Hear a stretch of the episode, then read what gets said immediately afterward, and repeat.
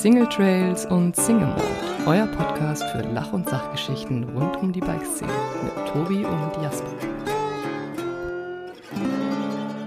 Herzlich willkommen zu einer neuen Folge Single Trails und Single Malt. Und heute haben wir zu Gast Daniel von Kossack. Und Daniel von Kossack hat sich selbstständig gemacht, arbeitet auf eigenem Fuße in der Bikebranche. Und zwar hat er eine Fahrtechnikschule, die heißt Rock My Trail. Du bist ungefähr so alt wie ich, glaube ich. Und ähm, das ist beeindruckend, ähm, dass wir mal wieder einen Unternehmer haben, der sich in der Bike-Branche selbstständig gemacht hat. Deswegen freue ich mich sehr auf dieses Gespräch. Daniel, herzlich willkommen in unserem Podcast. Hallo Jasper, schön dich zu hören.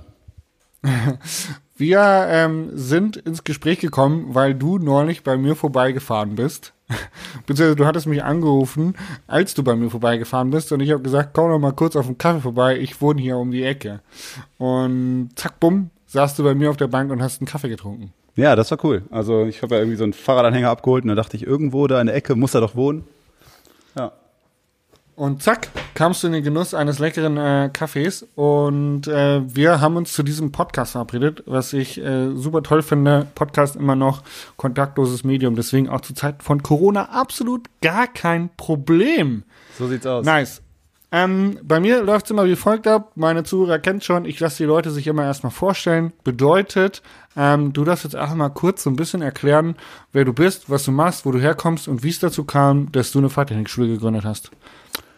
Uh, ja, ähm, wo komme ich her? Ich komme tatsächlich drei Orte weiter ähm, aus dem Ursprungsort, wo Tobi ursprünglich herkommt. Das heißt, Tobi kenne ich schon wirklich aus den Anfangszeiten meiner Mountainbike-Zeit. Ähm, und ich glaube, ich muss Tobi auch da echt danken, dass er mir so ein bisschen äh, die Möglichkeit eröffnet hat, ein bisschen tiefer in die Bike-Branche einzusteigen, weil über ihn habe ich so im Endeffekt dann auch damals ähm, mein erstes Sponsoring bekommen. Äh, bin früher mal Downrennen gefahren, daher kennen wir uns. Last war das, gell? Genau, Last. Last. Und der Jörg Heid und du und Tobi, ihr wart ja auch viel gemeinsam unterwegs, meine Genau, ich, genau. Und da haben wir uns dann, glaube ich, auch öfter mal gesehen und kennengelernt. Ja, richtig, Äh, mit so einem ja. bunt besprühten Helm, da kann ich mich noch dran erinnern. Ja. Ja, genau. Und ähm, ja, so hat das einen Lauf genommen. Dann bin ich Downrennen gefahren lange Zeit und habe während der Schule tatsächlich irgendwann einen Nebenjob gesucht. Und wie gesagt, ich komme sehr vom Land. Hier gibt's halt nicht unendlich Bars und Cafés, wo man arbeiten kann. Ähm, und dann habe ich gedacht, ach ja, Radfahren, das, das funktioniert ja eigentlich ganz gut. Ähm, Rennen fährst ja auch. Und dann kamen natürlich auch Leute mal auf einen zu, die so ein paar Sachen erklärt haben wollen. Dann habe ich das so ein bisschen beiläufig nebenbei mal gemacht, gemerkt, das macht mir Spaß und habe dann irgendwann gesagt, das würde ich eigentlich ganz gerne mal mehr machen. Ja, und so war dann die Idee für Rock My Trail geboren. Also es ging schon immer darum, dass es vor allem um Spaß geht. Also mir war es immer wichtig, dass das, was ich Leuten erzählen will, das soll dafür sorgen, dass Leute mehr Spaß beim Fahrradfahren fahren haben. Also durch bessere Fahrtechnik, ein breiteres Grinsen am Ende von dem Trail. Das war schon immer mein eigener Anspruch auch. Und, ähm, Hast du den umsetzen können, ja? Also ich mal, so ein Rennfahrer hat ja nicht immer unbedingt Spaß. Es gibt da einige Leute, die immer mit dem Messer zwischen den Zähnen fahren. Ja, also ich sag mal, ehrgeizig war ich, glaube ich, auch. Obwohl ähm, die, die Sache mit dem Spaß, glaube ich, besser funktioniert hat, als das zu ernst zu nehmen. Und ähm, ich habe früher tatsächlich ganz am Anfang mal selber einen Fahrtechnikkurs belegt in Winterberg, der mir irgendwie unheimlich weitergeholfen hat, weil ich vorher der größte... wem? Äh, ich glaube, Patrick hieß er, der früher Bikepark-Manager Ja, war. ja, klar. Genau. Patrick, äh, King of Bikepark ganz früher mal. Ja, genau. Und ich hatte, war der größte Schisser früher. Ich habe mich nichts getraut. Kein Drop, der höher war als 20 Zentimeter. Und ähm, der hat mich irgendwie dann so ein bisschen, ich weiß gar nicht, irgendwie an den richtigen Enden angepackt und gesagt, jetzt machst du das mal. Und dann war irgendwie der Knoten geplatzt und dann lief's. Genau. Geil. Und das war so der Start, dass ich gesagt habe, ich habe irgendwie Lust, auch das, was ich jetzt kann oder gelernt habe, weiterzugeben. Und das war dann 2013 der Start für Rock My Trail. Das ist ja mega coole äh, Story eigentlich, wenn man das so erzählt, fast so ein bisschen kitschig, quasi am eigenen Leib erfahren, wie viel so eine Fahrtechnik-Camp-Schule bringen kann äh, und dann zu sagen, geil, das, das will ich selber mal äh, weitergeben. Ja. Fast, fast ein bisschen kitschig. So eine American Dream Erfolgsgeschichte. Ich möchte mein Leid mit Ihnen teilen und Ihnen eine Lösung anbieten. Aus diesem Leid heraus. Mein Name ist Daniel von Kossack. Rock My Trail, Ja. Fahrtechnikschule. Ganz so tiefgründig möchte ich da meistens nicht unterwegs sein, aber da gehe ich doch lieber Richtung Spaß. Das ist einfacher. Ähm, geil, aber ich sag mal, ähm, darf ich fragen, wie alt du bist? 27, Darf ich, ne? 27 jetzt. 27. Ja. Mit äh, 27 in die Selbstständigkeit zu gehen in Deutschland ist ja gerade was, ähm, keine Ahnung, äh, Umfeld von Eltern und Co. angeht, doch immer ein bisschen so, ach Junge, willst du das wirklich? Äh, mach doch mal lieber, äh, was, du verbeamtet werden kannst, so eine gute Rente bekommst. Ähm, wie war das bei dir? Hattest du viele Kritiker, als du gesagt hast, ich mache mich selbstständig oder war das geil? Ja, also selbstständig gemacht, selber das Unternehmen gegründet habe ich im ersten Semester vom Studium. Ähm, ich habe BWL studiert mal, konnte damit nicht so viel anfangen. Also das. Das habe ich auch studiert und ich muss ehrlich sagen, ich bin ehrlich, ich glaube, es hat mir nichts gebracht. Also es hat, es hat mir vom Inhalt wenig gebracht, aber fürs, fürs Menschliche war es, glaube ich, ganz gut, um so ein paar Sachen einfach mal anders zu betrachten. Ja. Ähm, aber natürlich, mein Vater, der war der Meinung, ähm, als ich gesagt habe, ich möchte irgendwie mich selbstständig machen nebenbei noch und das mein Wissen, BWL-Wissen da anwenden, war es so, dass er gesagt hat, das findet er keine gute Idee. Das sollte ich lieber lassen. Ähm, und das hat relativ lange gedauert. Also erst vor zwei, drei Jahren, dass er dann mal gesagt hat, das war eine gute Sache, dass ich das gemacht habe. Ähm, Trotz seiner Skepsis. Ja, genau genau. Ähm, aber also, ich sag mal so, natürlich gibt es da, glaube ich, eine Menge Leute, die nicht wissen, äh, ist das eine gute Idee? Und ich finde es auch berechtigt, dass Eltern sagen, hast du dir das gut überlegt, weil die natürlich in den Kopf nur bedingt reinschauen können. Ja. Ähm, und es gibt natürlich auch eine Menge Leute, die mal eine Idee haben und die dann nicht weiter verfolgen. Und das ist natürlich auch, ich sag mal, jetzt sind das ein paar Jahre, die wir das machen. Es gibt ja auch einfach Phasen, wo du sagst, okay, keine Ahnung, es wird ein bisschen viel. Oder in der Prüfungsphase hatte ich natürlich dann auch mal vier Wochen weniger Zeit, mich darum zu kümmern und musste mich echt hinsetzen ähm, und wissen, okay, ich muss das Studium hier auch ordentlich zu Ende bringen, dass wenn das mal alles nicht funktioniert, dass ich einen Plan B habe. Ja. Und warst du dann ähm, in der Vorbereitung für die Selbstständigkeit so ein planungsstrukturierter Typ, der gesagt hat, okay, das ist der Businessplan und ich muss das so und so kalkulieren? Nee, also ähm, bis ich Geld verdiene oder war das tatsächlich eher schon viel in deinem Kopf, wo du gesagt hast, nee, das wird funktionieren, ich habe es im Gefühl und Bauchgefühl war vorhanden oder war das schon eher so rational? Also ganz am Anfang hat mein guter Bekannter zu mir gesagt, das dauert zwei Jahre, bis das mal halbwegs funktioniert. Und ja. gerade das ist am Anfang, glaube ich, nicht das, was man hören will, weil man hat die Gedanken ja schon lange im Kopf, ist voller Tatendrang, will starten und würde sich wünschen, dass es im ersten Moment dann auch gerne sofort losgeht. Und ich war auch nicht der Typ, natürlich machst du dir viel Gedanken und strategisch überlegst du, was sinnvoll ist, aber ich habe nie einen Businessplan geschrieben. Ähm, weil ich das auch, also ja, nicht so sinnvoll erachte in der Form, dass kein Mensch weiß, was in fünf Jahren ist. Also äh, ich sag mal vor, als ich angefangen habe, waren E-Bikes noch überhaupt kein Thema. Jetzt sind E-Bikes ein Riesenthema und auch der, die Menge an Menschen, die Mountainbike fährt und vielleicht auch Interesse hat, mit dem Mountainbike besser unterwegs oder E-Mountainbike besser unterwegs zu sein, ist viel größer geworden. Und deswegen, also ein Businessplan, sich Gedanken zu machen, was will ich dieses Jahr schaffen, was möchte ich gerne nächstes Jahr machen, finde ich total sinnvoll.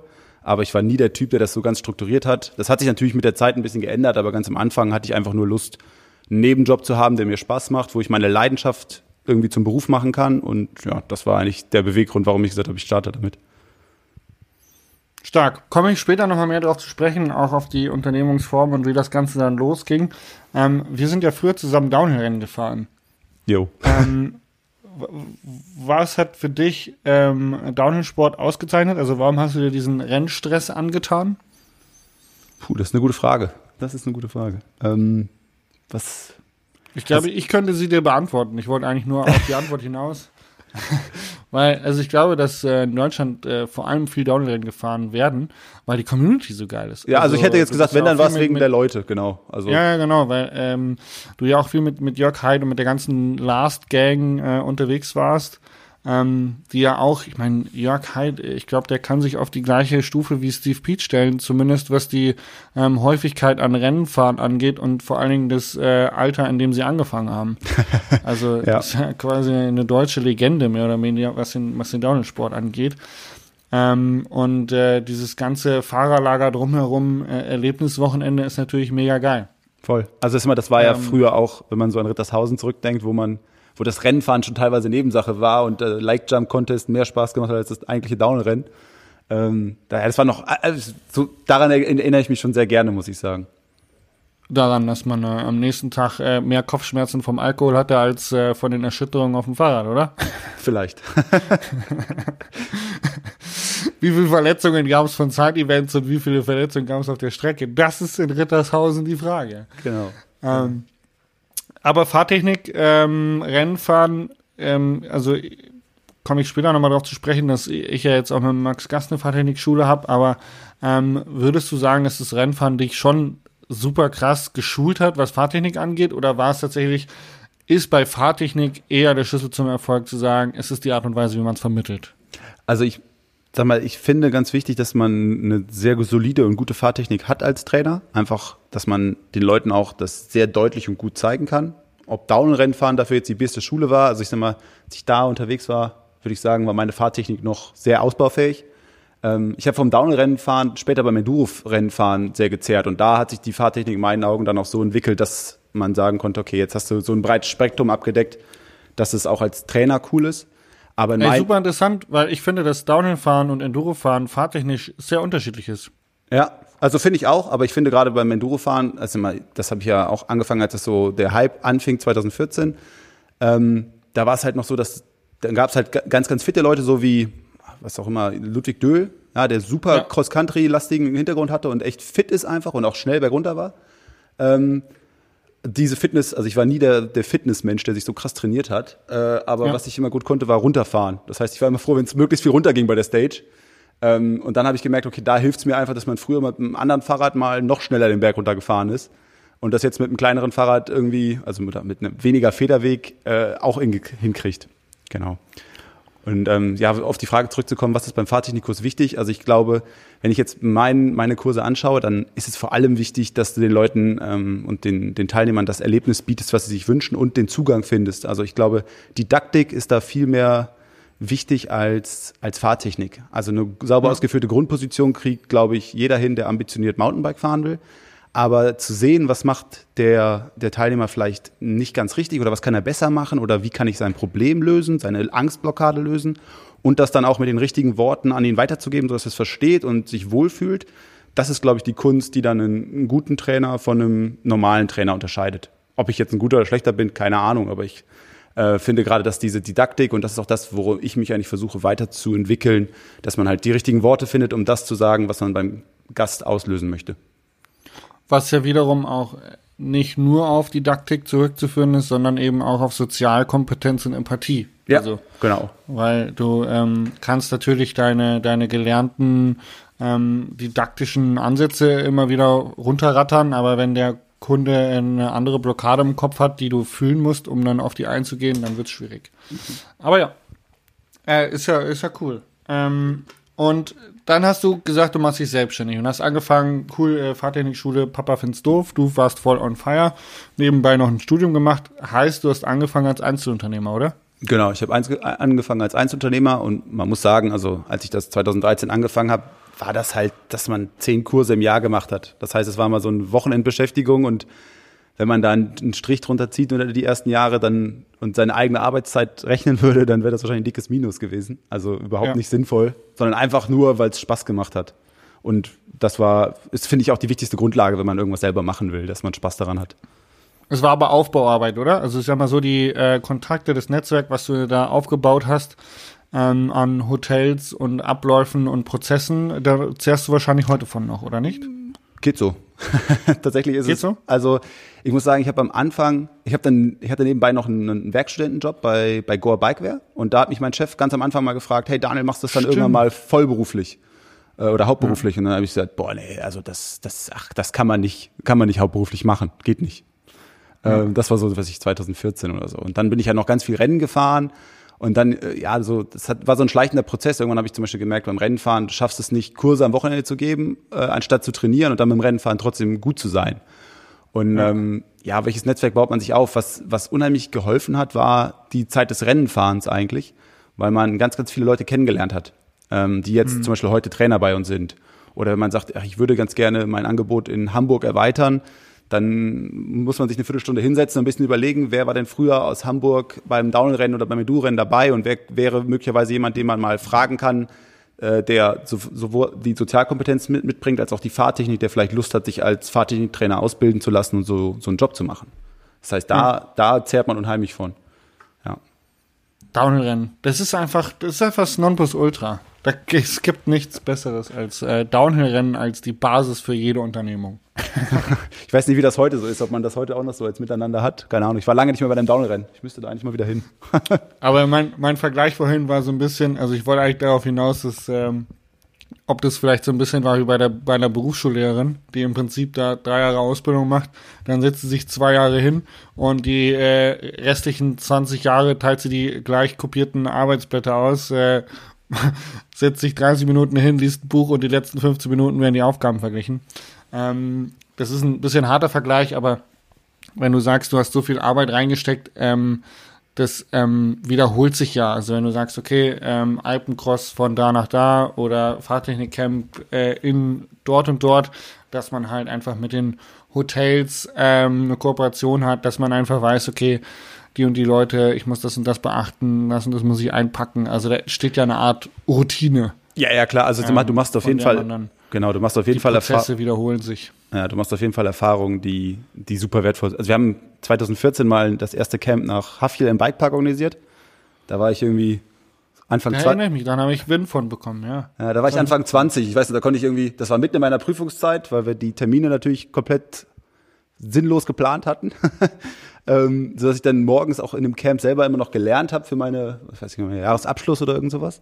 Ähm, aber klar, nachdem man das zweimal gemacht hat und äh, vielleicht beim ersten Mal auch nicht alles ganz rund lief, dann kann man davon super zehren. Also jetzt ist es halt eine Sache, die hat man sechsmal durchgeführt und du weißt, so und so läuft das ab. Du kennst den Vornamen vom Busfahrer äh, und fühlst Ja. dich eigentlich schon heimisch, wenn du das Ding organisierst und dahin fährst. Ja, Geil. Also das fühlt sich doch gut an, oder nicht? absolut. Mittlerweile machst du es hauptberuflich, du lebst davon, dein Studium hast du fertig abgeschlossen. Bist du noch Einzelunternehmer?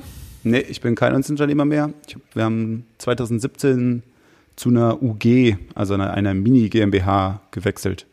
Genau. Ja. Und das Ziel ist schon, irgendwann eine GmbH aufzubauen oder sagst du, nö, im Moment passt es so? Ja, ja, doch, doch. Also ist auf jeden Fall das Ziel. Ich sag mal, gerade mir war halt wichtig, desto größer das wird, also diese Haftungsbeschränkung äh, lässt einen halt dann doch, äh, also solange man sich ordentlich verhält als Geschäftsführer ähm, und Gründer, dann ja, besser schlafen. Von daher, am Anfang ist Einzelunternehmen super einfach, weil auch die Buchführung viel einfacher ist.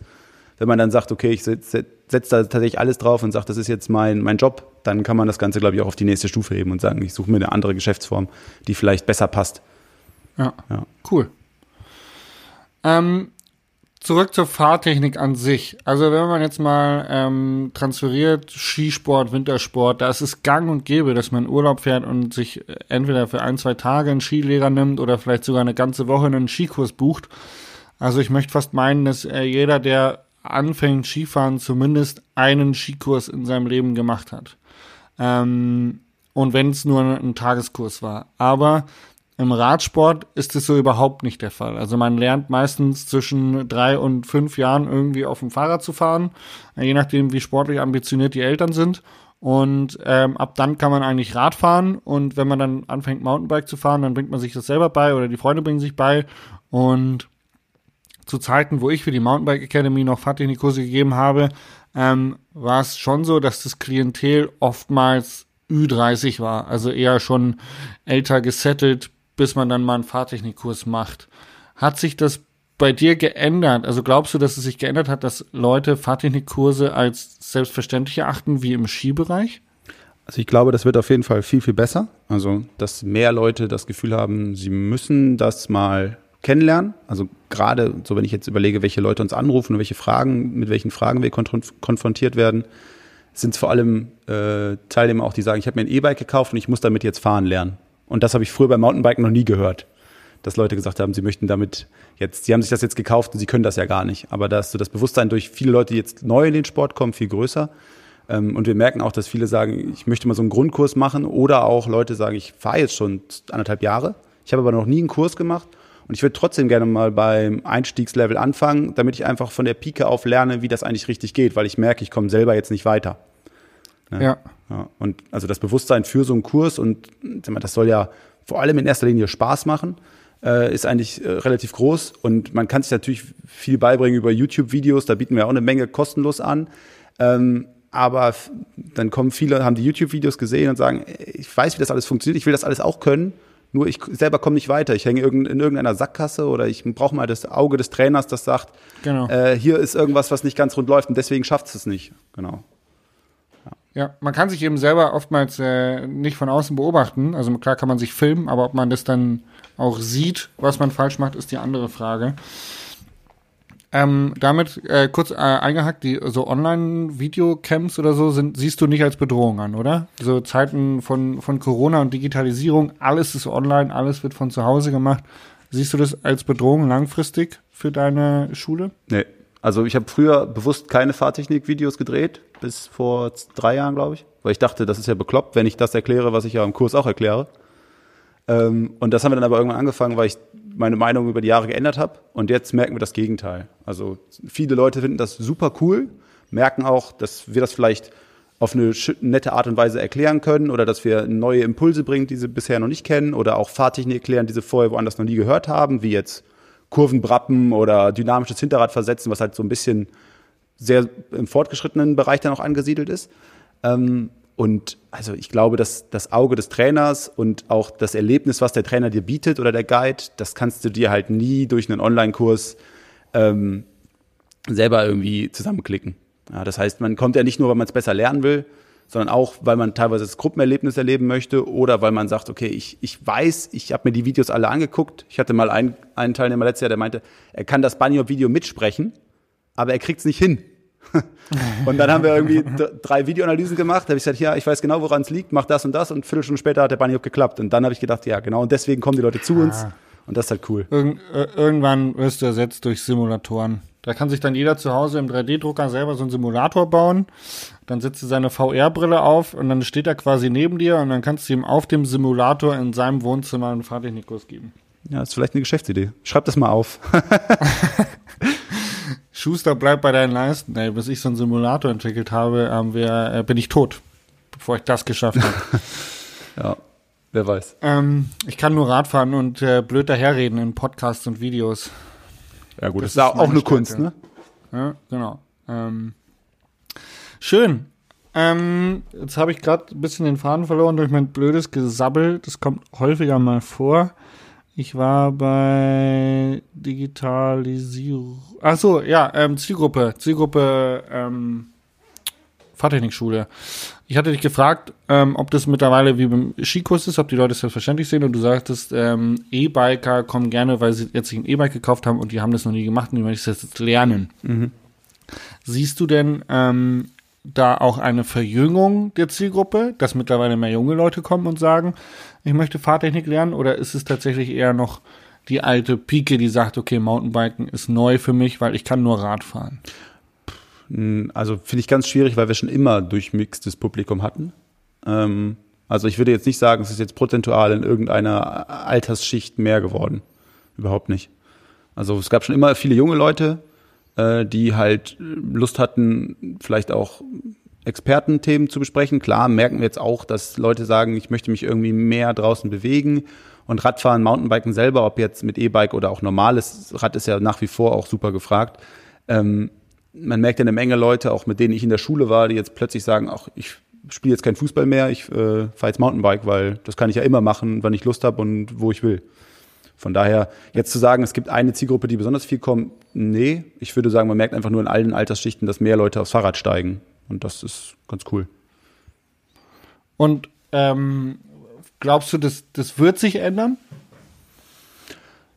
Also ich habe das Gefühl, dass Pumptracks, wenn man da jetzt mal irgendwo vorbeifährt, egal wo, in welcher Stadt, äh, unheimlich viele junge Leute anziehen, ähm, was ich Hammer finde, weil das sorgt dafür, dass jetzt echt viele Kids einfach aufs Rad steigen und sagen, okay, ich will Mountainbike fahren und gucken sich irgendwelche Videos an von von Fabio Wittmer oder von dir oder von wem auch immer und sagen, hey, geil, so will ich auch sein, weil sowas gab es ja früher nicht, als wir angefangen haben. Ähm, und jetzt gibt es halt so Vorbildfunktionen, äh, wo die Kids sagen, hey, cool, was man mit Radfahren eigentlich alles machen kann, ähm, das möchte ich jetzt auch machen. Genau. Und ich sag mal, wir hatten jetzt vor kurzem das Thema Laufrad. Ähm, und ein Bekannter, der hat, äh, ein kleiner, kleiner Junge, der hat jetzt lange Zeit auf dem Laufrad gefahren und jetzt mit zweieinhalb das, äh, das Fahrrad mit Pedalen bekommen und so weiter setzt sich drauf und fährt los und fährt mit zweieinhalb. Ohne Stützräder, einfach aufgestiegen, losgefahren. Und ich sag mal, ich kann mich noch an meine Anfangszeit erinnern, als ich Radfahren lernen sollte und auch viel durch Erzählungen. Das war doch eher eine schwere Geburt als so leicht wie jetzt bei ihm. Und ja, definitiv. Ich glaube, Jackson Goldstone ist damit so der bekannteste äh, Juniorfahrer, der vom Laufrad ähm, zum Mountainbike Pro direkt übergegangen ist. Ja, und wenn du dir anguckst, ähm, in welchem Alter der jetzt was macht, da haben wir noch kleine Mini-Holzsprünge im Wald geschaufelt, ne? Da, oder noch nicht mal gefahren. Ja, äh, interessant, weil Tobi und ich haben letzte Folge eigentlich genau darüber gesprochen, wie wir angefangen haben, also wie wir angefangen haben zu springen und so. Und wir waren beide irgendwie in dem Alter von, von 14 oder 16. Und ähm, ja, die heutigen Kids fangen halt wirklich an, weil die, die Eltern sind dann Mountainbiker. Also wenn ich mir das vorstellen würde, ich würde irgendwann einen Sohnemann haben oder eine, eine Tochter, die würde ich auch möglichst früh aufs Mountainbike setzen wollen. Äh, und dann soll die da richtig Spaß dran haben. Äh, wenn die am Ende Fußball oder äh, Fußball spielen will oder reiten will, ist mir das auch recht. Aber wenn sie Mountainbike fährt, dann würde ich halt natürlich auch äh, da richtig äh, Gas geben wollen. Und ich glaube, so geht es halt vielen, vielen erwachsenen Shreddern, die jetzt vielleicht Kinder bekommen haben, dass sie natürlich ihre Kinder da ähm, voll, voll reindrücken. Wobei ich persönlich den Eindruck habe, dass man bei Kindern, also ich hatte tatsächlich schon ein, zwei Kinder Fahrtechnikkurse gemacht, also wirklich ganz junge, dass die intuitiv ganz viel richtig machen. Da funktioniert die Sensorik von Gleichgewicht nochmal ganz anders und ähm, da wird dann intuitiv die Hüfte richtig bewegt und das Fahrrad in die Kurve gelegt und so. Also ich habe das Gefühl, die brauchen manchmal gar nicht so viel Anleitung oder Fahrtechnik, wie man eigentlich denken möchte. Ja, vollkommen richtig. Also man lernt es halt einfach schnell. Also ich merke auch Leute, die mal irgendeinen Sport intensiver betrieben haben, die ein Gefühl für ihren Körper haben oder Frauen, die Yoga machen, mit dem Fahrrad Trackstand auf der Stelle stehen, das fällt ihnen halt zehnmal leichter als jemand, der das noch nie gemacht hat oder eh immer schon schwierig auf einem Bein stehen konnte oder so. Also ich glaube, wenn man Kinder bewegen sich ja viel. Das heißt, da, also ich glaube, da ist so ein Riesenpotenzial. Wir werden wahrscheinlich später mal Kids mit 18 sehen, die, die dreimal besser fahren, als, als wir das je konnten. Ja, definitiv. Ähm, E-Bikes, wie viel E-Bike-Auslastung oder wie viel prozentuale Verteilung E-Bikes hast du bei dir in den Kursen? Puh, das ist eine gute Frage. Ähm, also wir haben, wir haben halt reine E-Bike-Kurse, wo tatsächlich nur, also der Trainer kommt mit dem E-Bike und auch nur Teilnehmer mit E-Bike da sind. Das sind so, ich würde sagen, wahrscheinlich 30, 35 Prozent äh, mittlerweile. Äh, dann ist aber dann natürlich noch, in den normalen Kursen ist es auch gestattet, mit einem E-Bike zu kommen, wenn man sich konform verhält. Und das machen aber eigentlich alle. Das heißt, also ich würde sagen, wahrscheinlich irgendwas zwischen 30 und 40 Prozent, äh, vielleicht auch 50 Prozent mittlerweile sind, sind E-Biker. Das ist jetzt ein bisschen schwierig zu sagen, weil natürlich unsere Saison jetzt ein bisschen unterbrochen wurde. also der, der äh, klassische E-Bike-Kunde ist jetzt nicht unbedingt ein boah, das klingt immer doof, wenn ich sage, aber E-Bike-Nazi, der jetzt sagt, ich will nur mit E-Bikern unterwegs sein also, und ich möchte einmal, nicht in einer Mixgruppe fahren. Ich habe erlebt in sieben Jahren, dass es wirklich ein Problem gab, obwohl man, wenn man denen dann ein bisschen ins Gewissen redet und sagt, pass auf, wie würdest du dich denn fühlen, ist doch irgendwie nicht so cool, wenn du so und so machst. Ja. Und sonst, also das, was immer gesagt wird, die E-Biker sind so blöd oder die fahren nur vor oder die, also da merke ich nicht. Nee, darauf wollte ich gar nicht hinaus, dass äh, sowas gesagt wird, sondern ich wollte eigentlich nur, nur wissen, ob die E-Biker im Prinzip dann auch eher unter sich bleiben wollen in so einem Fahrtechnikkurs oder ob das für die gar keine Rolle spielt, ob jetzt der eine mit dem Motor, der andere ohne Motor fährt. Also es gibt eine Menge Leute, die sagen, sie würden gerne einen separaten Kurs machen, einfach weil man schneller vorankommt und halt auch andere Sachen trainieren kann. Also Steilauffahrten kannst halt ganz andere Sachen hochfahren. Ja. Ähm, aber in normalen Mixed-Kursen ist es so, dass tatsächlich die sich auch freuen, wenn sie dann Fragen gestellt bekommen. Wie lange fährst du denn mit einer Akkuladung? Es gibt ja viele Leute, die vielleicht auch vor einer Entscheidung ja. für ein E-Bike stehen und dann einfach ihn als, als Referenz nutzen, um mal so ein paar Erfahrungen abzuklappern. Cool. Ja. Also ähm, Austausch innerhalb der Gruppe über solche Themen. Genau. Stark. Wie weit bist du abhängig von Destinationen? Also wenn jetzt ähm, Bikepark Leogang beispielsweise hat, glaube ich, auch eigene ähm, Fahrtechniklehrer oder Camps, die sie da anbieten von, von ihrem Bikepark aus. Wenn du jetzt da hingehst und sagst, hallo, äh, ich bin Daniel und ich habe hier heute einen Kurs, ähm, kommen die dann an und halten die Hand auf ähm, und du musst Gebühren bezahlen oder äh, freuen sich darüber, dass du den Leuten bringst, die vielleicht den Bikepark noch gar nicht kennen? Oder wie wird sowas gehandhabt mit Destinationen? Kommen Destinationen auf dich zu und sagen, hey, ähm, wir sind Bike-Region XY und wir würden uns freuen, wenn so eine tolle Schule wie du bei uns Fahrtechnikkurse gibst? Das ist ganz unterschiedlich. Also ähm, es gibt Schulen oder Orte, die tatsächlich einfach ohne Gegenleistung und einfach nur aufgrund der höheren Besucherzahl sagen, kommt gerne vorbei und macht bei uns Kurse.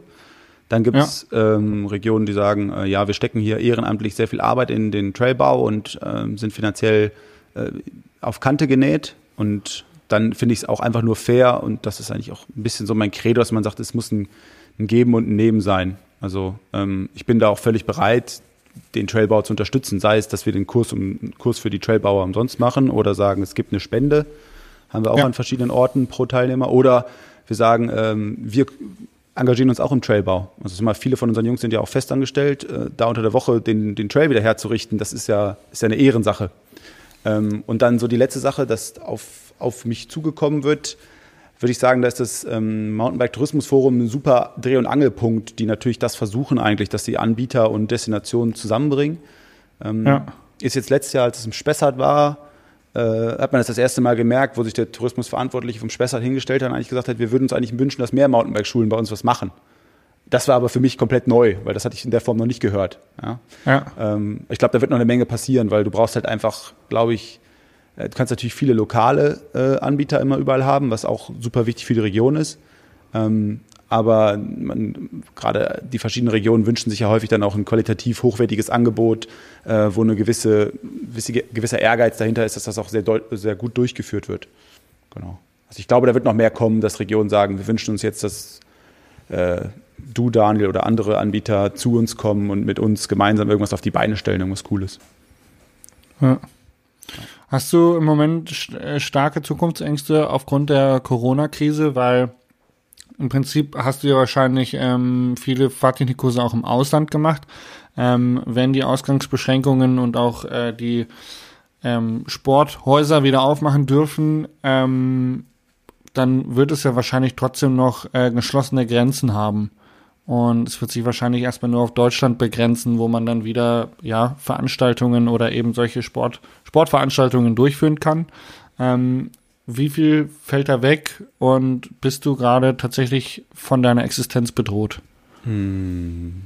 Ja, also es ist natürlich, die Situation ist denkbar blöd für uns alle, glaube ich. Ähm, für uns hieß das jetzt 100 Kurse absagen ähm, was, oder verschieben. Sie mal, da auch ein Danke an alle Teilnehmer, die zuhören, dass die so problemfrei äh, das Ganze verschieben lassen. Das ist echt super. Das hilft uns enorm. Ähm, ja. Ich sag mal, wir haben uns, glaube ich, glücklicherweise ganz gut aufgestellt gehabt in der Hinsicht, dass wir ähm, einfach ein paar Rücklagen gebildet haben. Das heißt, wir rutschen jetzt nicht sofort in Schieflage. Ähm, ja. Und wir sind in Deutschland halt an, ich glaube, über 20 Orten vertreten, wo wir Kurse anbieten. Ähm, und die Reisen, die wir anbieten, wie jetzt ein Alpencross oder eine Toskana-Reise oder ein Finchgau-Camp oder eine Haffel-Reise, das sind halt Add-ons, die wir halt gerne machen, weil wir da Spaß dran haben. Ähm, aber so unsere Grundlage, unser täglich Brot in Anführungsstrichen, ist, sind die Fahrtechnikkurse.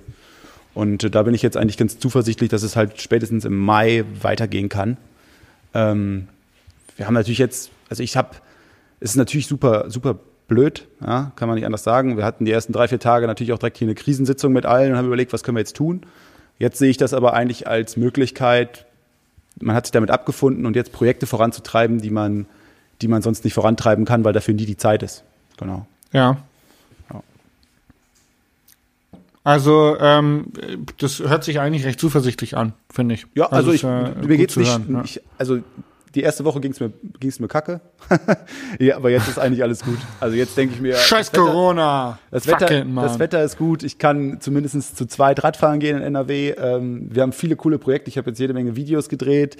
Ähm, ja, habe ich gesehen. Coole ja. Sachen gemacht. Also, ach, solange, das, solange ich irgendwann sehen kann, es gibt ein abzeichbares Ende, wo es weitergeht, dann ist alles gut. Das sollte jetzt nicht bis November dauern, hoffentlich. Toi, toi, toi. Ähm, aber dann, dann schaffen wir das, glaube ich, und werden in ein paar Jahren zurückblicken und sagen, boah, das war echt schwer, aber hey, toi, toi, toi, jetzt sind wir alle noch da und das ist alles cool. Ja. Also Max und ich haben ja auch eine Fahrtechnikschule gegründet, die Racing Skills für Nachwuchsrennfahrer. Und ähm, bei uns äh, ist auch eigentlich alles auf Eis gelegt. Also wir haben tatsächlich alle Kurse abgesagt, ähm, haben, glaube ich, auch fast alle ähm, Anmeldegebühren wieder zurückgezahlt. Einige Leute haben tatsächlich von sich aus gesagt, hey, ich mache das dann, wenn ihr wieder was anbieten könnt, was mhm. auch sehr, sehr cool war. Ähm, und wir ähm, haben tatsächlich gerade absolutes, äh, ja, absolutes Arbeitsverbot, was die Fahrtechnikschule angeht. Das ist ja gleich wie bei dir. Und ähm, von daher hoffe ich, ähm, dass das schnell gelockert wird, wobei wir unseren Fokus auch viel auf Bikeparks im Ausland gelegt hatten, ähm, sprich Österreich und Co. Und äh, da werden wir wahrscheinlich noch länger äh, zu kämpfen haben, weil ich glaube nicht, dass das bald gelöst wird, das Grenzproblem zumindest.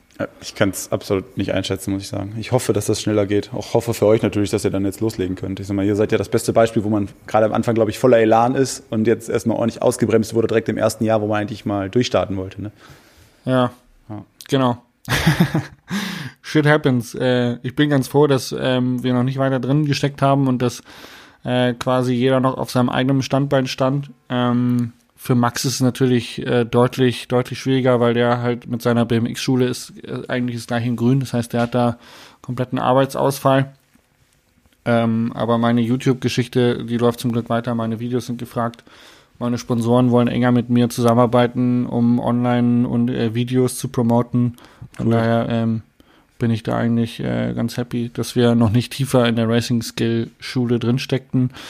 Alternativprogramm ist natürlich jetzt äh, die jungen Nachwuchsfahrer äh, online fit zu machen mit ähm, ja mit Trainingsplänen und Homeworkouts. Mhm. Ähm, ihr habt da ja auch schon einige Sachen jetzt dann produziert, oder? Du hast auch ein paar Videos gedreht, hast du erzählt?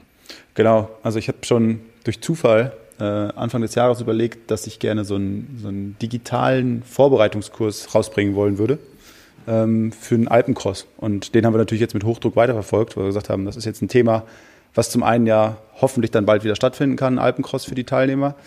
Ähm, und aber auch, wo Leute sagen, ey, ich habe sowas privat vor äh, und ich möchte wissen, wie ich mich bestmöglich vorbereite. Und das haben wir jetzt tatsächlich die letzten Wochen äh, stark nach vorne gebracht. Cool. Und wird angenommen, oder?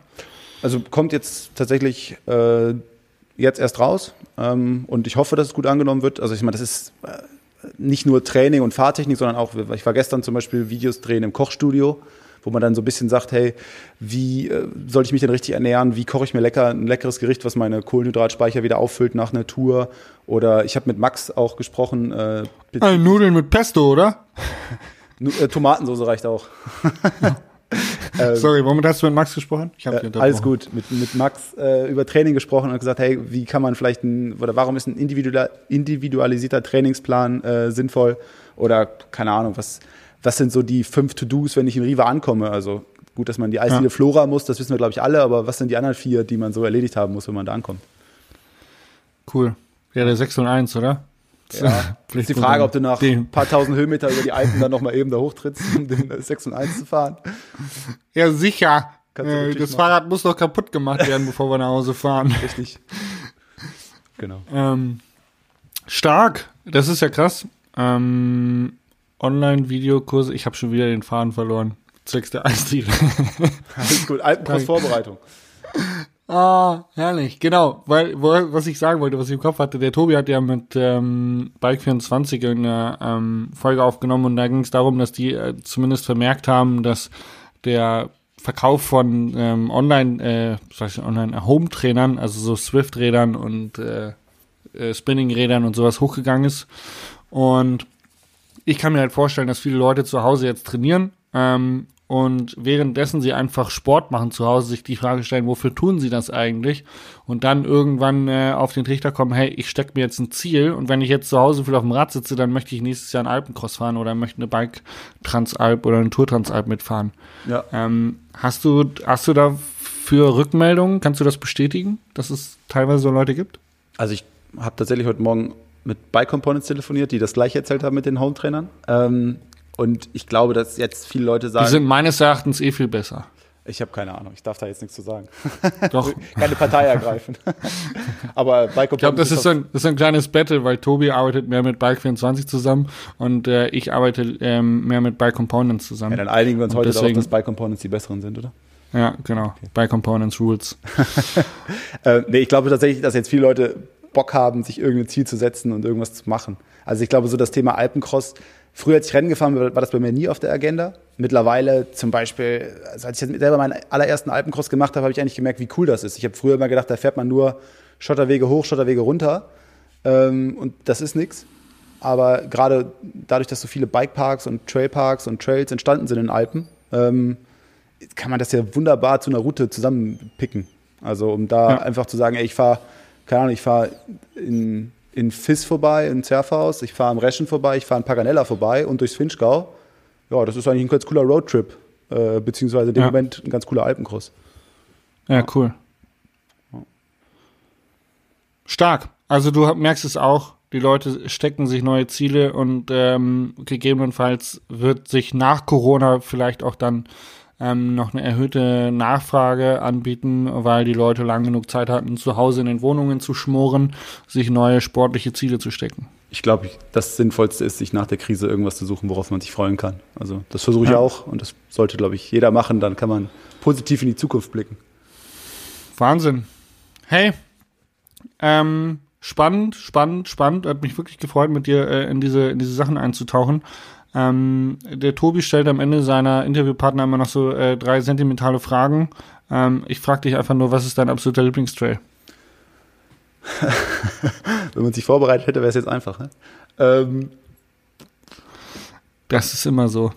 Vorbereitung ist alles. also ich muss sagen, glaube ich, äh, tatsächlich in der Toskana kann ich gar nicht an einen Trail festmachen, aber ich würde es an einen Berg festmachen. Ähm, Monte Asenti in der Toskana, ähm, Massa Maritima da in die Ecke, das, äh, ja, da muss ich einmal im Jahr hin, weil ich die Trails Geil. so gut finde. Das steht nämlich noch voll auf meiner To-Do-Liste, weil ich war jetzt nämlich neulich zum ersten Mal zum Radfahren in der Toskana ähm, bei Pisa. Und äh, Toskana steht bei mir ganz, ganz weit oben auf der To-Do-Liste. Ähm, bis halt dann Corona um die Ecke kam, weil ich glaube, Italien wird tatsächlich das Land, was am meisten unter äh, Reiseverboten äh, leiden wird. Ja, das könnte passieren. Aber wenn man wieder hin darf, dann das, die Wirtschaft ankurbeln und die Toskana fahren, kann ich nur empfehlen. Wie hieß das? Monte? Monte? Monte Asenti. Monte Asenti. Das klingt gut. Damit würde ich sagen, äh, sind wir auch schon am Ende dieser Podcast-Folge. Wenn du jetzt noch was loswerden möchtest, darfst du das jetzt tun. Ansonsten würde ich mich recht herzlich für dieses Gespräch bedanken. Ich glaube, wir haben alles gut abgedeckt. Ich danke dir für deine Zeit, Jasper. Ich danke dir für deine Zeit. Es ist ähm, schön, mit Leuten, die sich selbstständig gemacht haben, in der Bike-Branche immer wieder zu reden. Ähm, Finde ich immer wieder spannend. Ich hoffe, ähm, ich hoffe, du überstehst diese Krise gut und wir werden vielleicht irgendwann nochmal äh, uns begegnen oder zusammenarbeiten. Jo, würde ich mich freuen. Sehr cool. Daniel, vielen Dank. In diesem Sinne, auf Wiederhören. Jasper, bis dann. Tschüss. Ciao.